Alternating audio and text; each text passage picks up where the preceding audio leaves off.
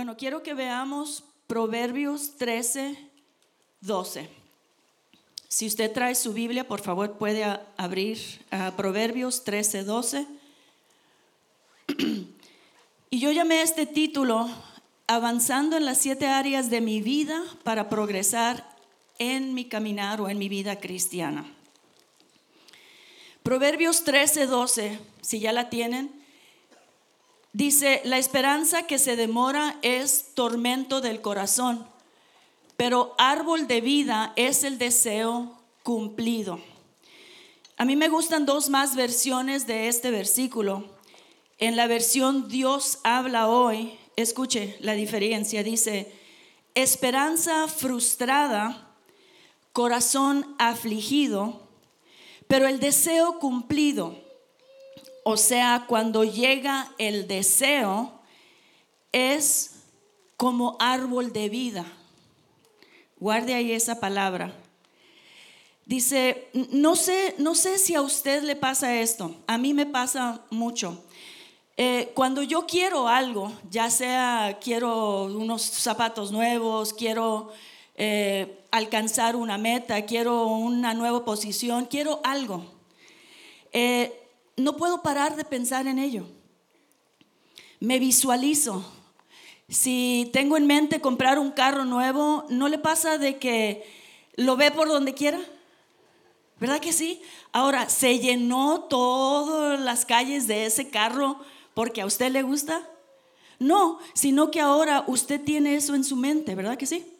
Usted está pensando, usted se visualiza, usted está soñando, ya sabe el color, ya sabe cómo va a oler el interior del carro, ya sabe los rines, las llantas, ya sabe todo. Igual cuando usted quiere unos zapatos, a mí me pasa seguido, más seguido de lo que me gustaría admitir, pero cuando tengo ganas de unos tenis nuevos, yo paso por Amazon y paso por Amazon y, lo pongo en la canasta y al ratito lo quito de la canasta porque me siento culpable. Le digo, ay Leticia, otros tenis. Vuelve a la canasta. Y un de repente como que ya veo que toda la congregación trae estos tenis.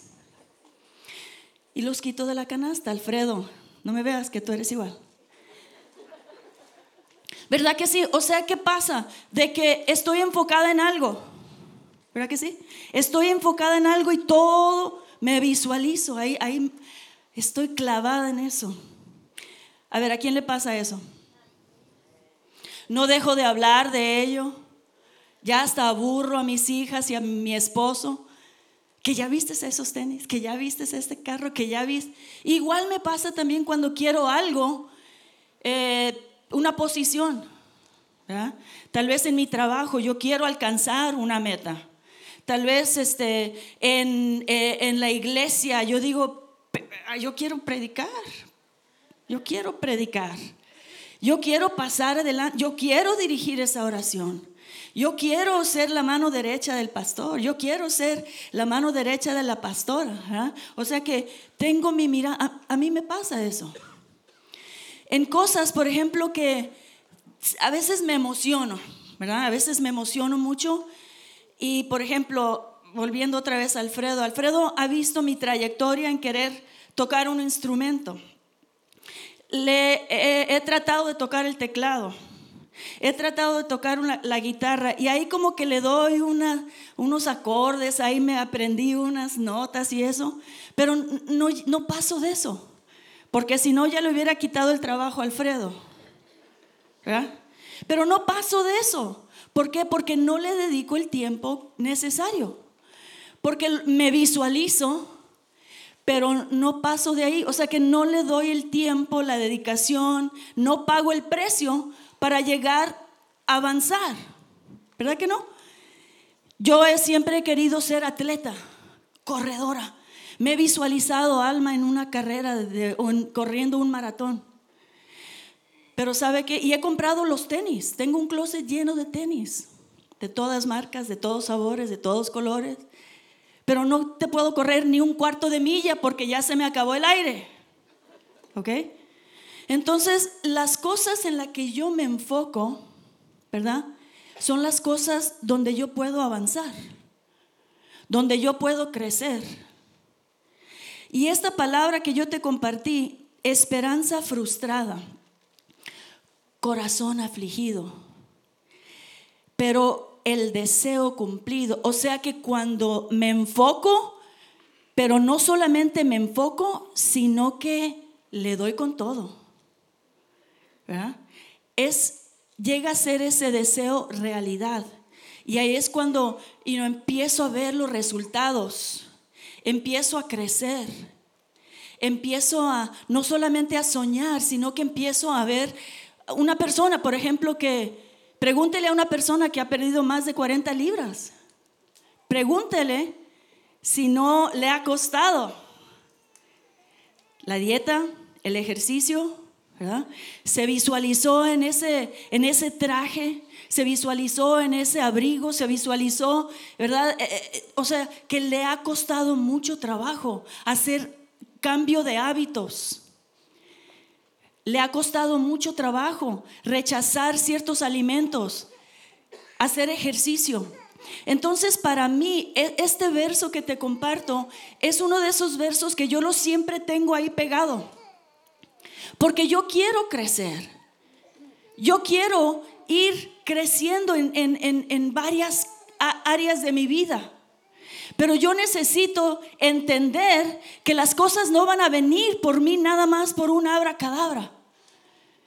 Porque si es solamente me puedo visualizar, si solamente me, compro los tenis, si solamente, pero no pongo el esfuerzo, eso no va a dar fruto. Y para mí, yo no quiero que mis deseos sean frustrados.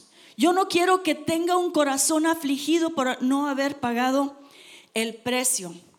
Entonces yo he entendido que mis logros dan testimonio de mí, ¿verdad que sí?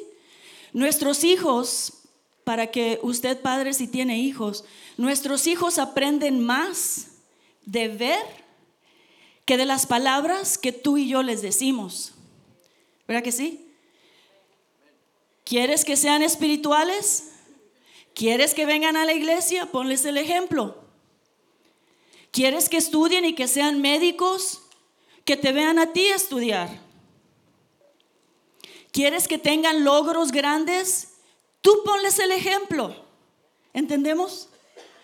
Entonces, eso, hermanos, también surge en cada área de nuestra vida.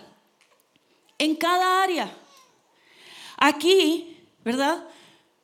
¿Nuestros pastores son ejemplo? Sí. Yo creo, para mí, sobrepasan el ejemplo que yo pueda llegar. La verdad que sí. Tal vez ellos tienen un llamado que no tengo yo, pero para mí han sido mis padres, para mí han sido el ejemplo. Y eso me ha llevado a permanecer aquí más de 30 años con ellos. Gloria a Dios. Entonces los logros o mis fracasos dan testimonio de mí. dan testimonio mi esfuerzo, mi perseverancia y las personas que creen cuando yo les hablo. Hay personas, ¿verdad?, que les que hablan mucho, pero cuando tú las escuchas como que no les pones atención, ¿verdad? Porque sabes que no tienen buen testimonio. Es la verdad, hermanos. Hablan, te dicen muchas cosas, te dicen soñé, profeticé, pero como tú, ok, por no ser grosero, uno los escucha. Pero sabes que su testimonio no es muy bueno. Sabes que por ahí tienen cosas que no han resuelto, por ahí, ¿verdad? Y hermanos, hablemos con la verdad. Eso es aparente. No se puede esconder. Hoy en día en esta iglesia no se puede esconder eso. ¿Verdad que no? Y como digo, mucho más con nuestra familia, porque nuestros hijos ven todo. Nuestros hijos no son tontos. Ellos dicen, hmm, yo te veo, mami. Yo te veo, papi. ¿Okay? Ellos nos están viendo. Te hago una pregunta. Yo te confesé aquí, abrí mi corazón y te dije las áreas, ¿verdad? Donde yo flaqueo con los tenis, ¿verdad? Yo siempre he querido ser maratonista y tengo los tenis ahí, pero no, nunca he logrado eso. ¿Qué área en tu vida hay donde tú quieres avanzar? ¿Qué sueño tienes? ¿Qué tú anhelas? ¿Qué visión tienes? Dice Memo, ¿qué visión tienes? Sin duda, yo te puedo decir que un gran porcentaje de la congregación dice, yo necesito crecer en mi vida espiritual. No leo la Biblia suficiente. No ayuno suficiente. Pues si no ayunas suficiente, esos 30 días sin carne se te van a aumentar a 60 días. ¿Qué te parece? No y esos amenes, ¿ok? No es fácil. Yo me imagino ahorita los pastores si están haciendo desayuno, que me imagino que sí, ha de ser difícil viajar y estar en ese tipo de ayuno. Sin duda, yo creo que la mayoría estamos diciendo, pues necesito, necesito crecer en mi vida espiritual. Y tienes razón.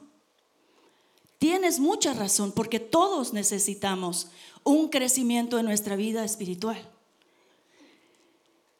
Posiblemente tú digas, necesito leer más la Biblia, necesito orar más, necesito que crezca mi vida espiritual, eh, necesito eh, escudriñar más, necesito más revelación, necesito eh, para llegar a ser ese vaso que Dios use. Y tiene razón. Pero mi vida en Cristo es más amplia que la vida espiritual, ¿verdad que sí? Sí. Y es ahí donde a veces como no vemos otras áreas de nuestra vida. La vida espiritual es importantísima, pero yo he entendido a través de, lectura, a través de cómo he leído, he entendido que hay más que la vida espiritual. El título de mi mensaje se llama siete, que hay por lo menos siete áreas, siete áreas de tu vida, porque acuérdate, nosotros somos espíritu, ¿verdad que sí? Pero nosotros también somos carne, ¿verdad que sí? Y nosotros también somos alma, tenemos conciencia, tenemos raciocinio, tenemos decisiones, tenemos voluntad propia, ¿verdad que sí?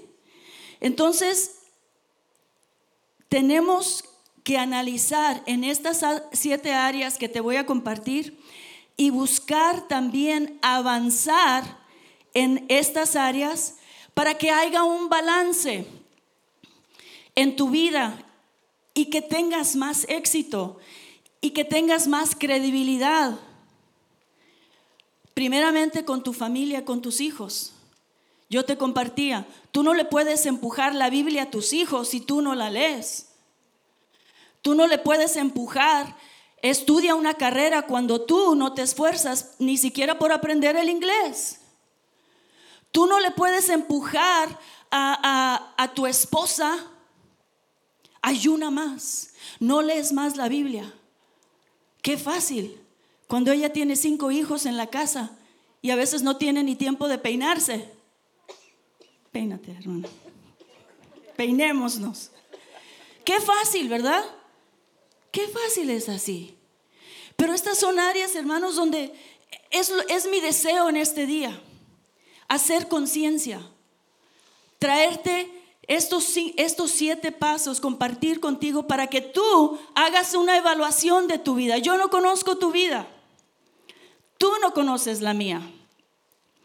Pero todos necesitamos analizar.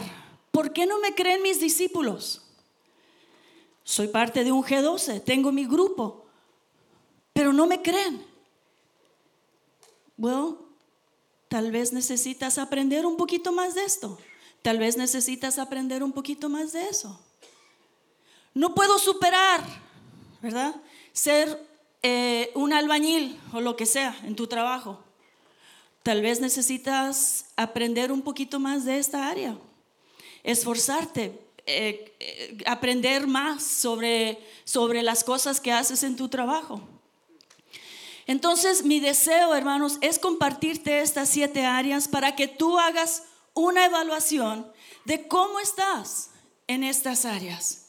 ¿En qué necesitas avanzar? Eh, como te digo, para que haya un balance en tu vida y tengas más éxito y credibilidad en tu familia, con tus hijos, con tus compañeros, con tus hermanos, con tu empleador. Una persona puede saber, por ejemplo, toda la Biblia, te puede recitar de memoria varios versos de victoria, ¿verdad?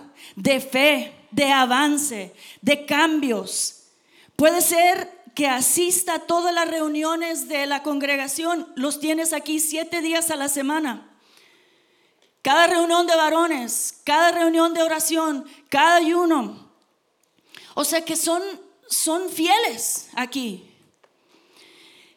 Asiste a todas las reuniones de la iglesia. Es el mejor cantante, es el mejor danzante, es el mejor ujier.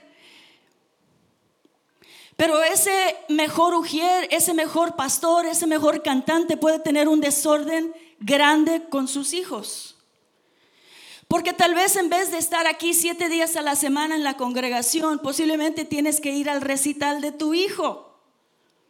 Posiblemente tienes que decirle al pastor, no puedo esta tarde, pastor, porque Betito tiene un recital de piano. Y yo necesito estar presente primero con mi hijo Betito. Tal vez Betito no va a ser Beethoven, pero es Betito, tu hijito. Tal vez tu hijita, ¿verdad? Necesita que tú la saques una mañana papá a desayunar. Y que no le prediques y que no le digas, baja la falda, quítate los aretes, bájale el peinado, sino que, tú le digas, qué hermosa te ves, hija, qué bonita te ves. Sácala. Necesitas decirle no a la pastora tal vez.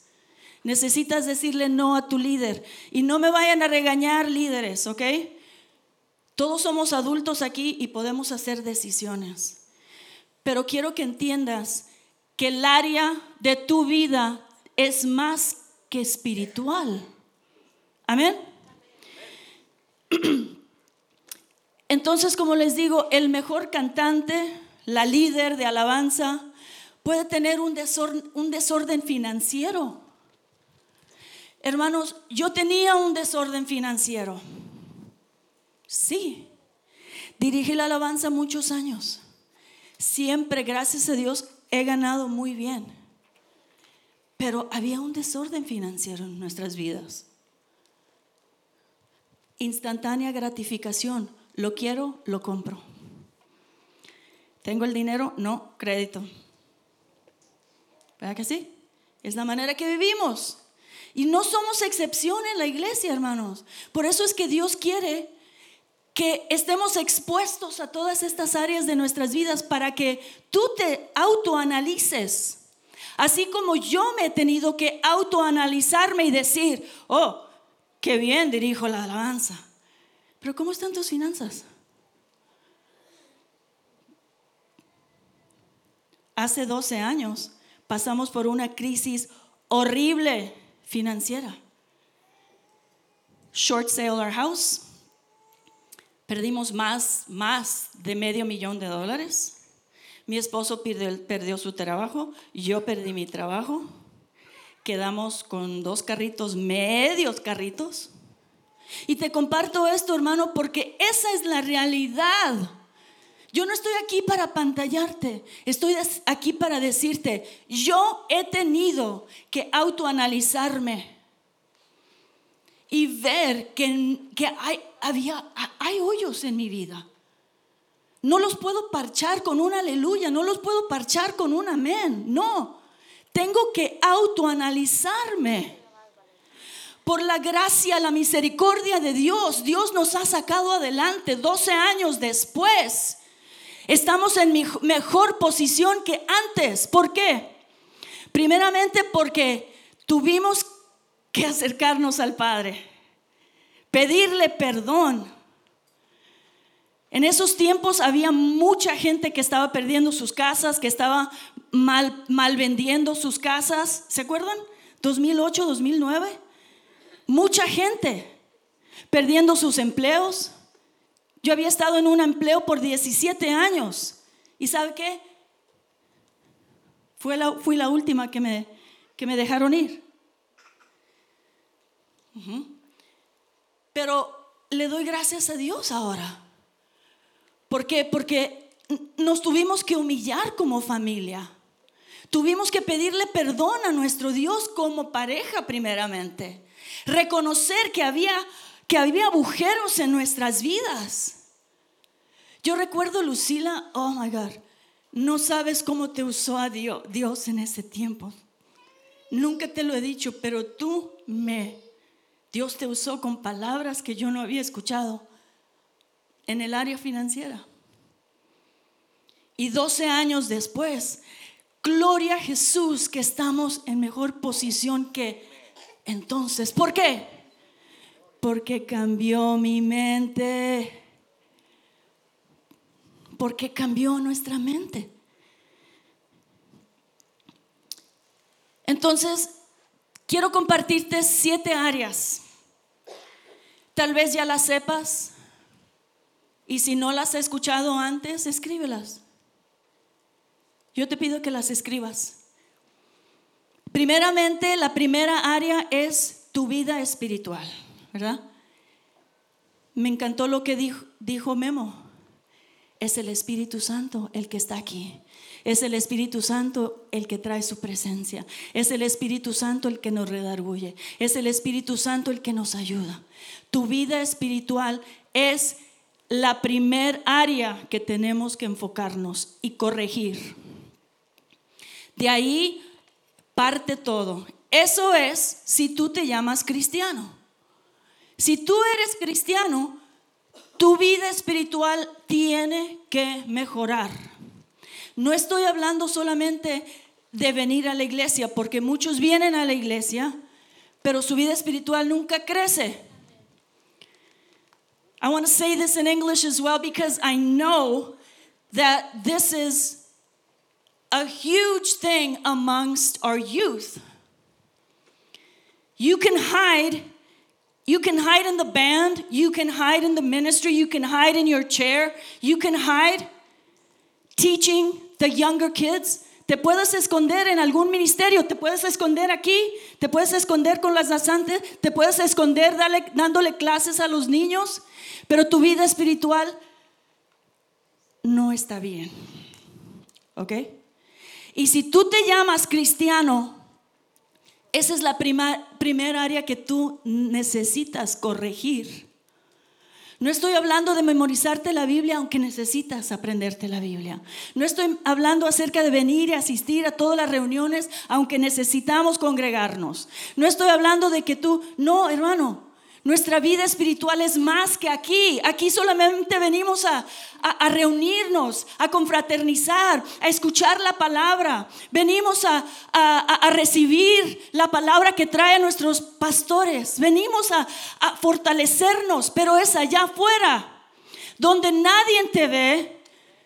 Con los que no son cristianos, es ahí donde tú debes brillar. Es ahí, hermanos. Ese es el testimonio que le damos. Tus jefes, tú no le tienes que decir, yo soy cristiano, que ellos digan que tú eres diferente. Que tus, tus compañeros no le tienes que, que decir que tú, que tú asistes a una iglesia cristiana, que ellos vean la diferencia en ti. La vida espiritual para todo creyente todo empieza por la vida espiritual. Dice Santiago 1.17. Voy a leer rapidito estos versos, ¿ok? Dice, toda buena dádiva y todo don perfecto desciende de dónde? Desciende de lo alto, del Padre de las luces, en el cual no hay mudanza ni sombra de variación. Todo lo que soy, todo lo que tengo, todo lo que sé, ¿de dónde viene? Viene de lo alto. Yo no me puedo jactar porque sé alguna cosa. Yo no me puedo, you know, sentir la mejor porque nada me pertenece. Todo es de Dios. Todo Dice, todo don perfecto desciende de lo alto, del Padre de las Luces. Ahí es el principio. En eso es lo primero que necesitamos enfocarnos si tú te llamas cristiano. Dice Filipenses 4:19, dice, mi Dios pues suplirá todo lo que os falta conforme a sus riquezas en gloria en Cristo Jesús. Si hay, si hay falta en alguna otra área que vamos a mencionar, tu Dios suplirá todo lo que te falte. O sea que nuestra vida espiritual, Jesús es el centro y es el principio de todo. Porque en cualquier otra de las áreas que te voy a mencionar, si tú solamente quieres a tus fuerzas, posiblemente no tengas el resultado que puedes tener si tú le dices, Espíritu Santo, yo me humillo delante de ti. Espíritu Santo, yo necesito que me ayudes. Espíritu Santo, he fallado aquí, redarguye mi corazón. Trae esa convicción a mi corazón para que yo tenga las fuerzas para avanzar en esta otra área. Amén.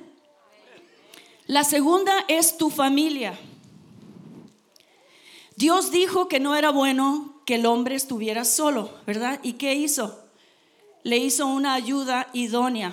¿Cuántos dan gracias a Dios por su ayuda idónea? A ver, ¿puedo escuchar un amén? Come on, brothers. We can do better than that.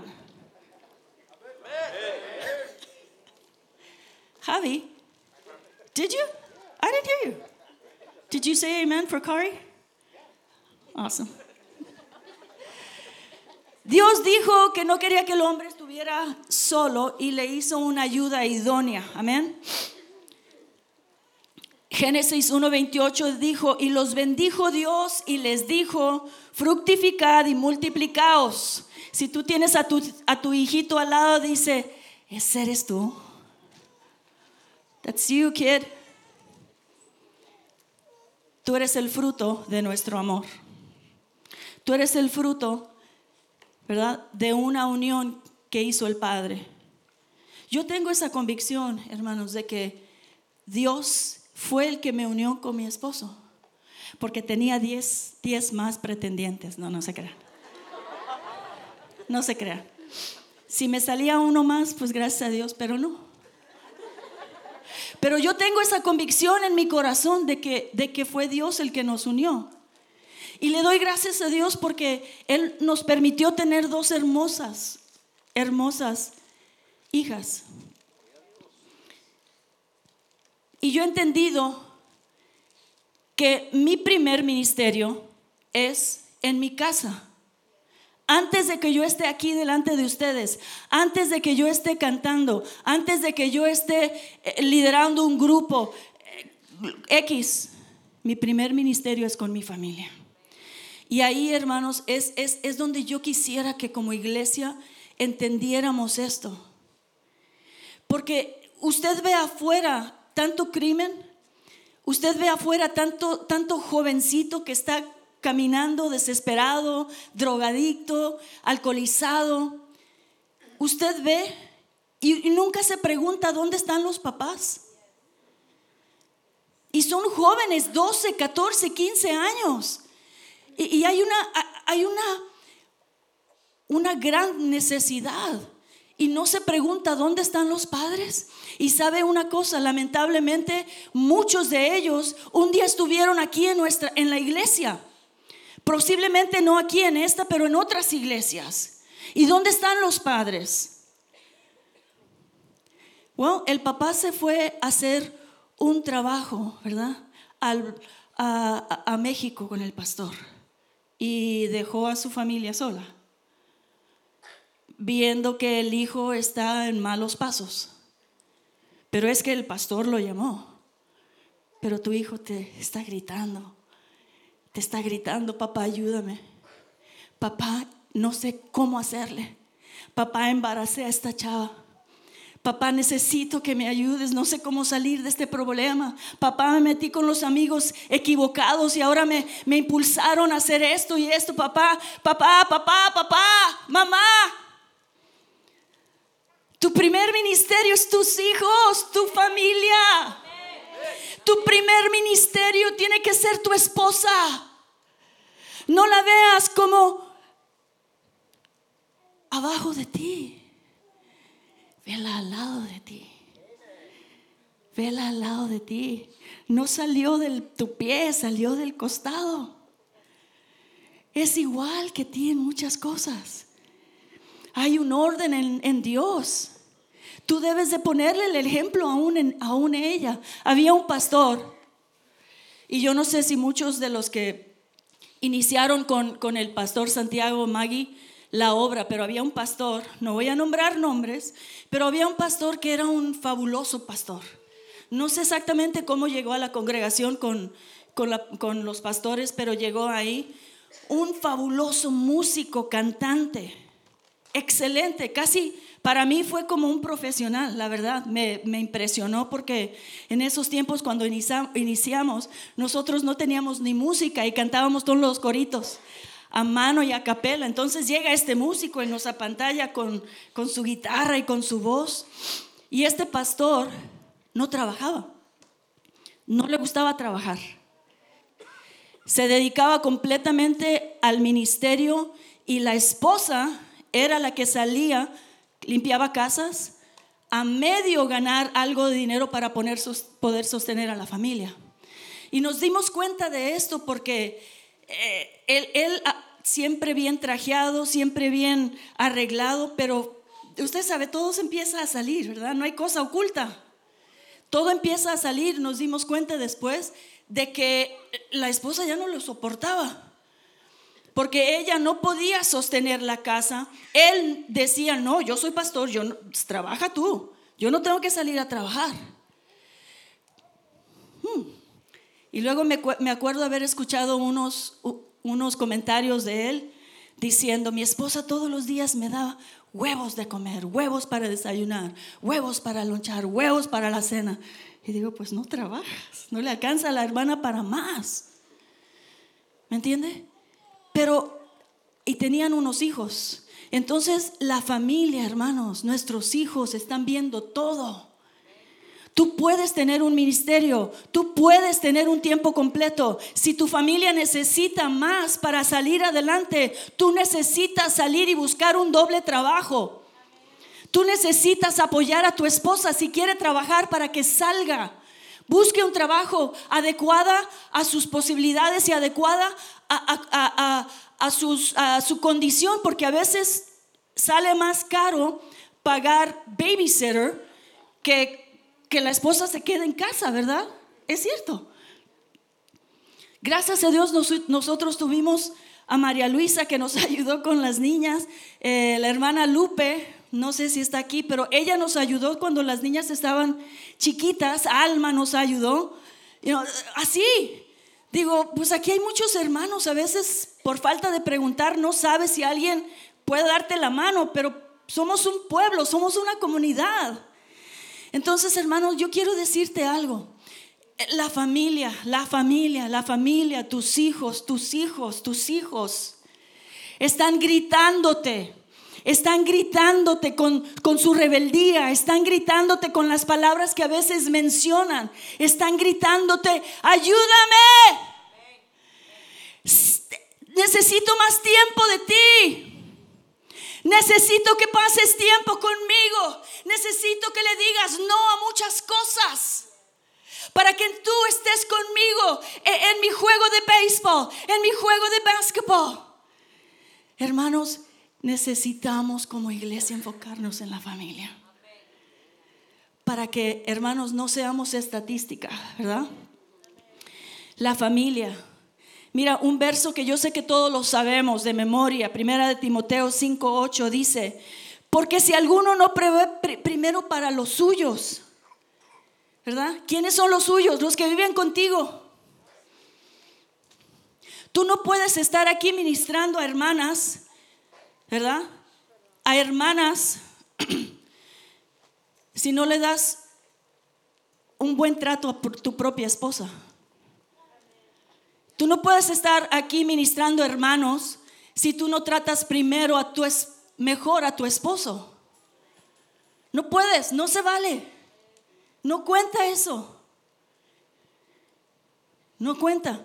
Tengo muchas historias, pero había un hombre en la congregación hace muchos años. Miren, hermanos, este hermano me hizo la vida de cuadritos, Memo. Me hizo la vida de ¿Y por qué la hermana con aretes? ¿Y por qué la hermana con pantalones? ¿Y por qué la hermana con pelo cortito? ¿Y por qué? ¿Y por qué? ¿Y por qué la hermana? O sea que puras de esas le iba al pastor y a la pastora. Lo bueno es que Maggie es mi prima. Y me defendía.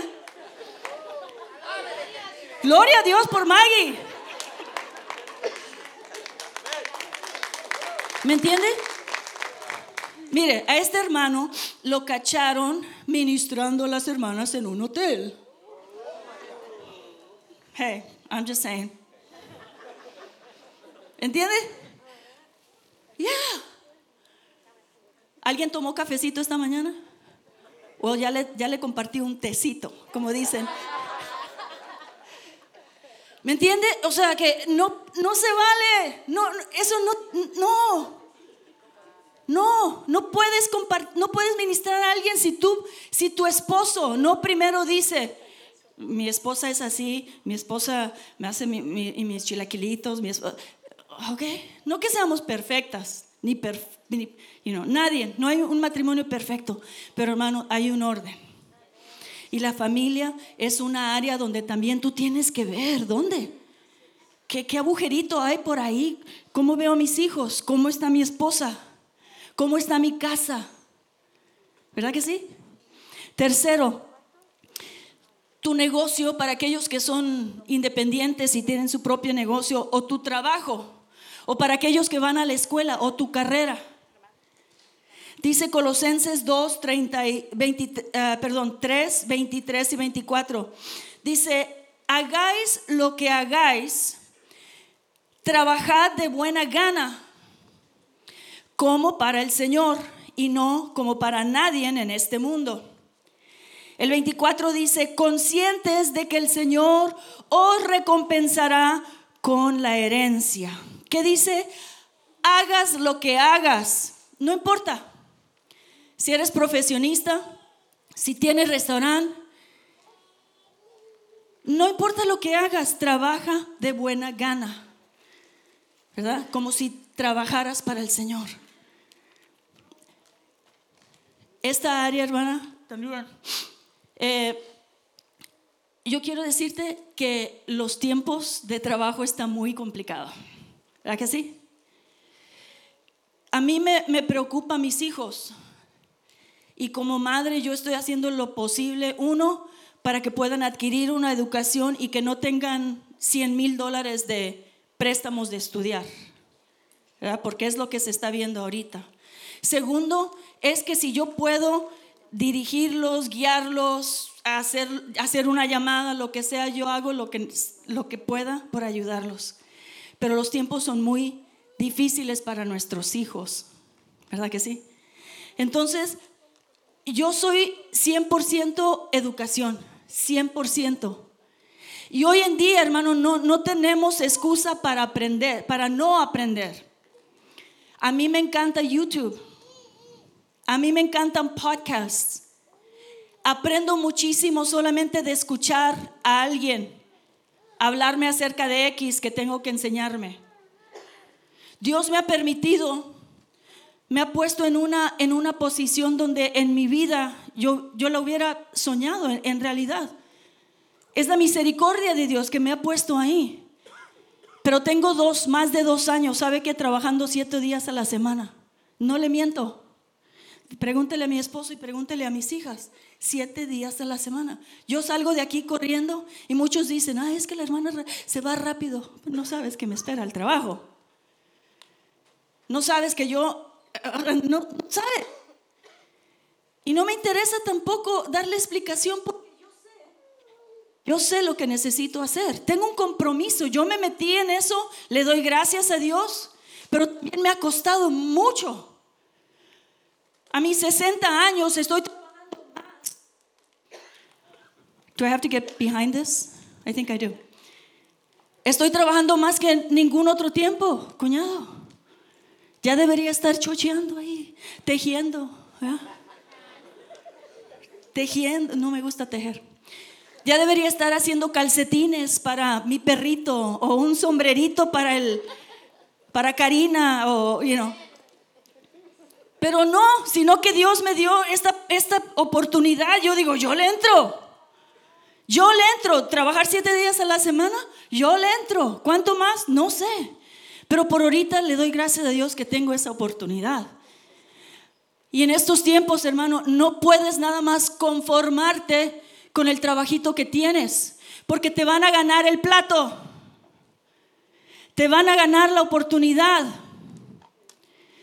Hay alguien más astuto, hay alguien más preparado, hay alguien más joven. ¿Usted cree que no hay gente que quiere mi posición?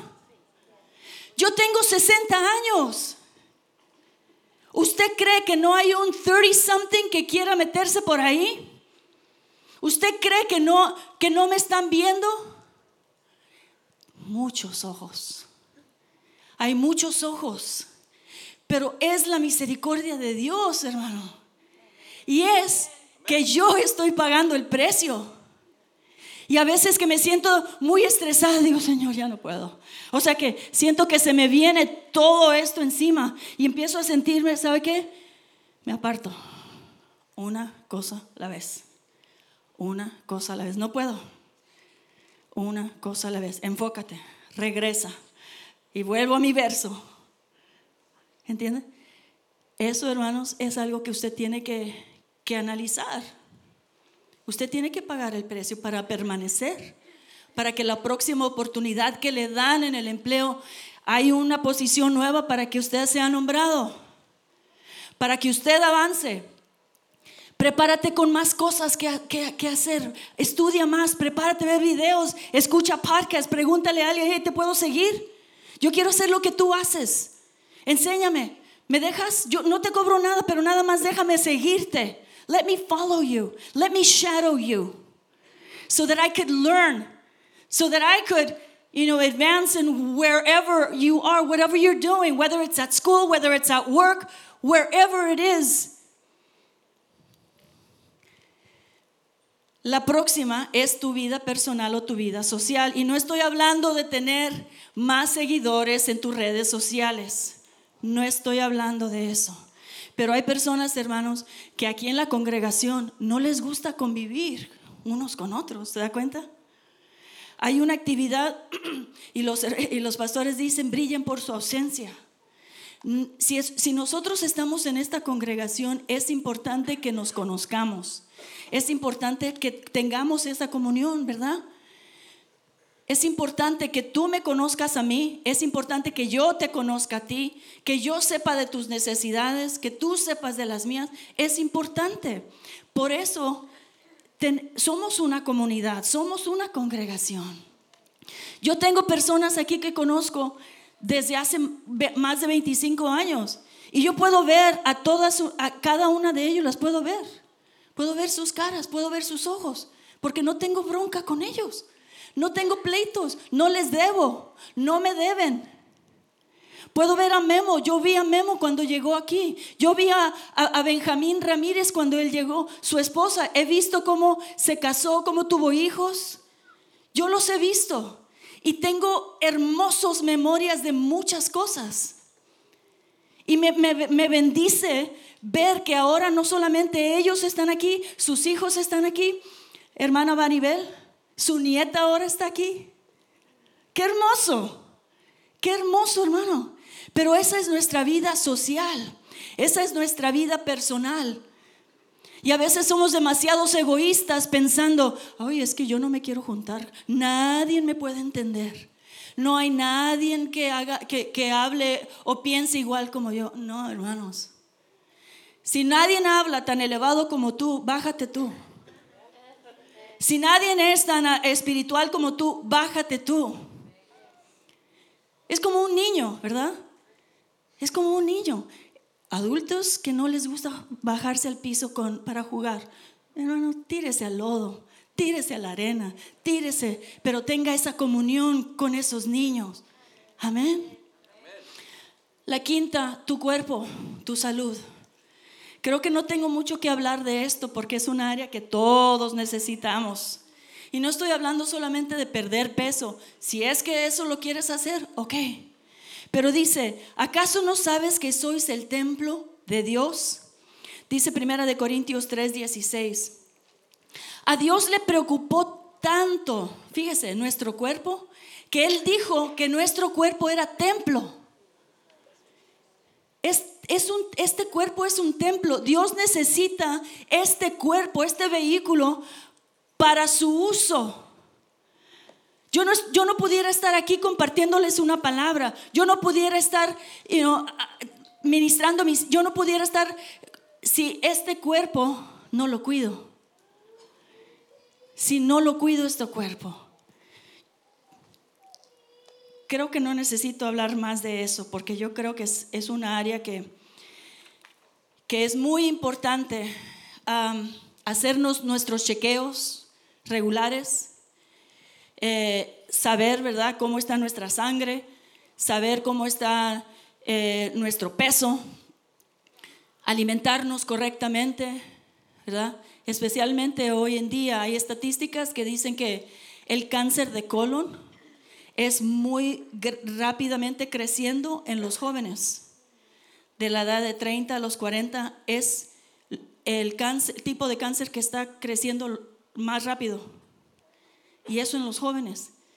Y yo pienso, hago mis propias conclusiones que es por la alimentación, pero es también por la ansiedad y el estrés. Entonces tu cuerpo físico tienes que cuidarlo. Si tienes que hacer ejercicio, tienes que enseñarte cómo manejar el estrés. Hay ciertas cosas que no vamos a evadir. Uno quisiera, ¿verdad?, que no, que no pasáramos para ansiedad, por estrés, pero hay ciertas cosas que no las podemos evadir. Alma tiene uno de los trabajos más estresantes. Y sin embargo yo la veo a ella siempre constante, constante, sonriendo. Pero quién sabe cómo le va a Isaí. en la gloria. Pobrecito, ¿dónde está Isaí, por cierto? ¿Qué le hiciste? ¿Ah? ¿Un tecito? ok. O sea que, ¿entiende? Hay cosas que no podemos evadir, es parte de nuestra, es parte de la vida, hermano. Pero usted tiene que enseñarse cómo manejar ese estrés, esa depresión, esa ansiedad. Tiene que, no hay de otra. Me encantó lo que dijo Lucila. La vimos aquí danzar con Doxa el otro día y me encantó. Lucila, tú eres, tú eres mi. Right? You're, you're my role model today. Lucila tuvo, ¿puedo decir? cirugía en sus rodillas el año pasado, las dos. Y para que estuviera aquí danzando con Doxa, please, un aplauso para Lucila. ¿Y sabe qué? ¿Sabe lo que dijo? Le dije, Lucila, Lucila, te admiro cómo te veo ahora. Y dice, tuve que. No me quedó de otra. Tuve que, por mí misma, por mi salud, por mis nietos, por, you tuve que. Ahí regresamos al, al, versículo de Proverbios donde dice, esperanza frustrada, ¿verdad? Si, si se hubiera quedado solamente en un anhelo, eso hubiera quedado frustrado, pero le, dio, le echó ganas, tuvo, hizo ejercicios, hizo dieta, hizo todo lo que tuve. Y cuando se cumplió su deseo, llegó a ser como un árbol de vida tu mente y tu intelecto. Dice Proverbios 4:23, dice, sobre toda cosa guardada, guarda tu corazón. La mente, ¿verdad? Y nuestro corazón van de mano. Lo que entra en tu mente, los pensamientos, los deseos, los sueños, las visiones, originaron aquí. ¿verdad? Y sobre toda cosa guardada, sobre todas las cosas que tú encuentres importantes, guarda tu corazón, guárdalo. Que no entre resentimiento, que no entre, eh, que no entre venganza. Yo le digo a las muchachas que a mí cada ratito me llevaban al, cuartito. No por lo que yo hice, sino porque alguien me metió en problemas ya le dije algo incorrecto a alguien, ya se sintió alguien conmigo, no le gustó lo que dije, no le gustó cómo canté, no le gustó X. Y cada ratito me llevaban al cuartito. Pero sobre todas esas veces que me llevaron, sobre todos esos, eh, guardé mi corazón. Y no hay nadie, y, te lo digo sinceramente, no hay nadie a quien yo no pueda ver directamente en los ojos. No hay. No hay. Y le doy gracias a Dios por eso. Porque si algo cae en mi corazón, yo no, podía, no tengo la libertad. Sara siempre dice que cuando ella empezó a dirigir la alabanza, me acuerdo muchas veces, ay tía, yo no puedo, Sara, si me estás viendo, esta es para ti. Yo no puedo, tía, eh, me siento así. Estaba chiquita. ¿Y sabe lo que era mi respuesta? Salte y haz lo que tienes que hacer. Right, Cari? Sí. Y ahora mire, ya me quito la chamba. Dice Proverbios 4:23, ya casi terminamos. 4:23 dice, "Cuida tu mente más que todo." Eh, es el mismo verso, pero en otro en otro este en otra versión. Es el mismo verso. Número 7, ¿ok? Las finanzas. Tus finanzas. La Biblia enseña que todo lo que tenemos proviene de Dios, ¿verdad? Y que debemos reconocerlo o administrarlo con humildad. Dice Romanos 11:36, pues todas las cosas provienen de Él y existen por su poder y son para su gloria. Todas las cosas provienen de Él. Te hago una pregunta, ¿sabías que hay aproximadamente 2.350 versículos relacionados con el dinero? Escucha, 2.350 versículos en la Biblia que hablan acerca del dinero. E, es casi el doble que los versos que hablan de la fe, que los versos que hablan de la oración combinados.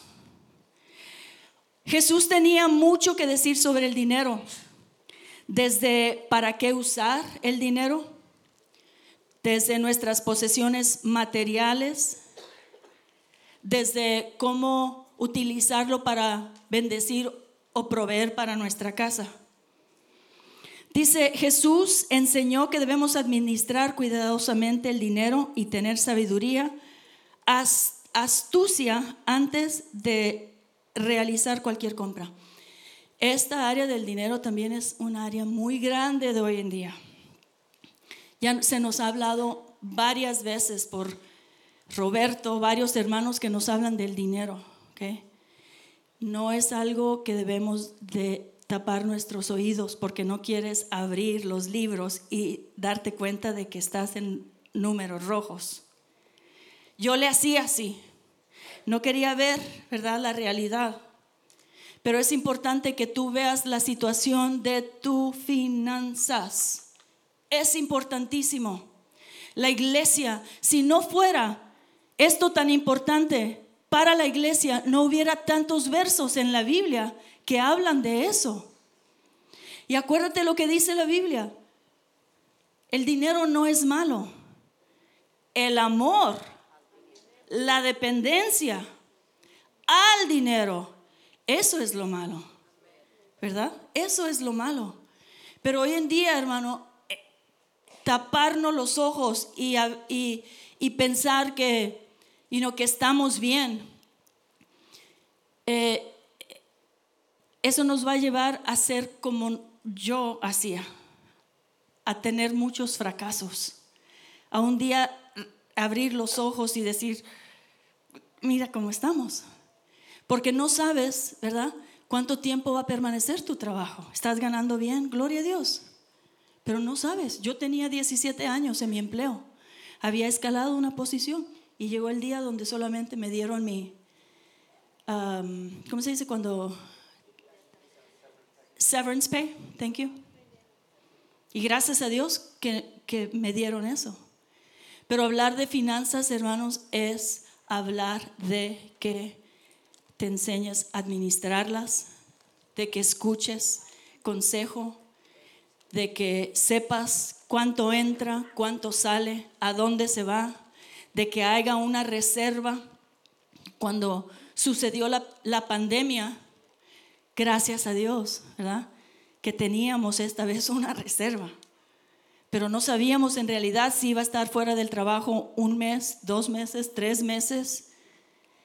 Y te aseguro que después de haber pasado por, por, una crisis así, te aseguro que ya aprendimos.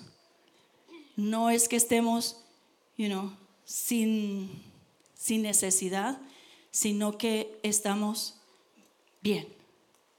Las finanzas las finanzas. Y esta es un área, hermana, que no, no quiero, no es crítica, pero es un área de veras que a veces pienso que los, los, los hermanos, la congregación como que no quiere tocar mucho. Yo, me, yo me pregunto, ¿por qué tantos hermanos que han venido, profetas, maestros, predicadores, a veces, este, a veces hablan de la prosperidad, pero tú ves su vida y, y siempre andan viviendo de, las ofrendas que se les dan. O sea, se dedican tiempo completo, pero yo, a mí me ha pasado, a nosotros nos ha pasado, que hermanos, que invitados que nos han pedido dinero, es para mandarle a mi esposa para que pague el bill de la luz. ¿Cómo está eso? Oye, préstame tu carro porque eh, necesito andar aquí, estas iglesias que nos invitaron, pero no tengo para moverme. ¿Me ¿Es muy importante este tema para Jesús? Es muy importante. Y sin embargo hay muchos ministros que no tienen trabajos seculares porque necesitan dedicarse tiempo completo al ministerio y no es así. Si el ministerio no te, no te está dando suficiente para que tú proveas para tu casa, búscate un trabajo. ¿Es, ¿Es cierto no? Yo veo al pastor Santiago, él nunca ha dejado su trabajo secular. Nunca. Y Dios lo ha bendecido y lo ha prosperado. Y, ha fallado en la congregación. Yo no sé cómo le hace. Yo no sé. Pero de alguna manera, o sea que el testimonio está ahí. Dios lo ha bendecido grandemente eh, está trabajando más de tiempo completo en la congregación, otras congregaciones, sale, por, sale a otras, yo no sé cómo le hace, pero esta es una área, hermanas, que necesitamos. Yo te digo, por experiencia, por testimonio, enséñate a administrar tu dinero. Y no estoy hablando solamente de que guardes un poquito, de que sepas invertir tu dinero, para que tu dinero trabaje por ti. ¿Ok? Doy clases de cómo hacer un budget, si alguien le hace ¿Cómo hacer un budget? Simple y sencillamente, ¿verdad que sí, Lucila? Lucila, you're my role model. Ok, entonces te dejo con esto. ¿Todos escribieron esos siete pasos? Ok, ahora quiero que hagas una evaluación de ti mismo. Te doy 10 segundos. ¿En qué área estás necesitado? ¿En qué áreas estás necesitado? Todos tenemos. Yo no me excluyo, hermano. Yo tengo que trabajar en ciertas cosas. You porque una, una, cosa es que esté trabajando siete días a la semana, pero eh, mi, mi, salud ha fallado. It's the truth. No puedes trabajar tantas horas sin que algo se dañe, ¿verdad que no? A mí, yo, yo me hablo a mí misma. Entonces, ¿qué área estás tú necesitado? And I'm going to speak to all of you. I'm going to speak to all of the youth. I'm going to speak to all of the young people. I'm going to speak to the elders. ¿En qué área estás fallando? What's the area that you need the most help in? ¿Tú te visualizas teniendo mejor relación con tus hijos? ¿Tú te visualizas mejor teniendo mejor relación con tu esposa? ¿Tú te visualizas eh, teniendo ese cuerpazo Tú te visualizas teniendo esa posición en tu trabajo. Tú te visualizas predicando aquí.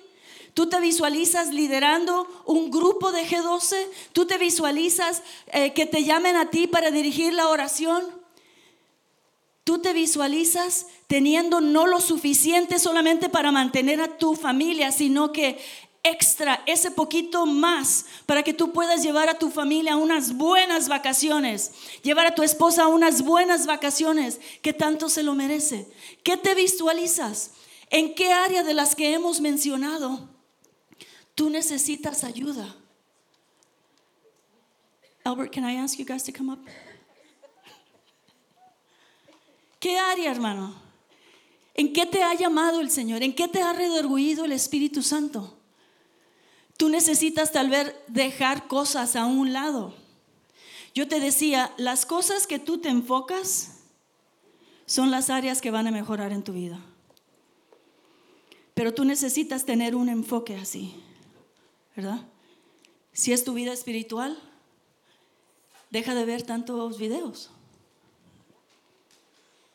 Si tu vida de oración está, está un poquito delgadita, ¿no? Deja de ver tanto partido de fútbol.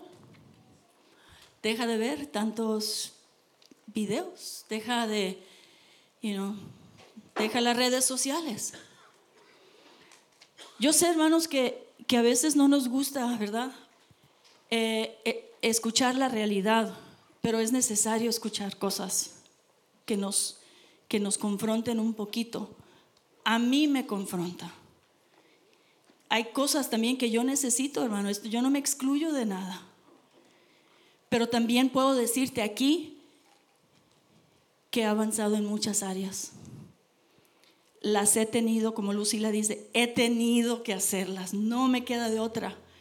Porque mis hijos me están viendo, Memo. Porque ustedes me están viendo. Porque mi empleador me está viendo. Porque mis clientes me están viendo. ¿En qué área necesitas tu ayuda?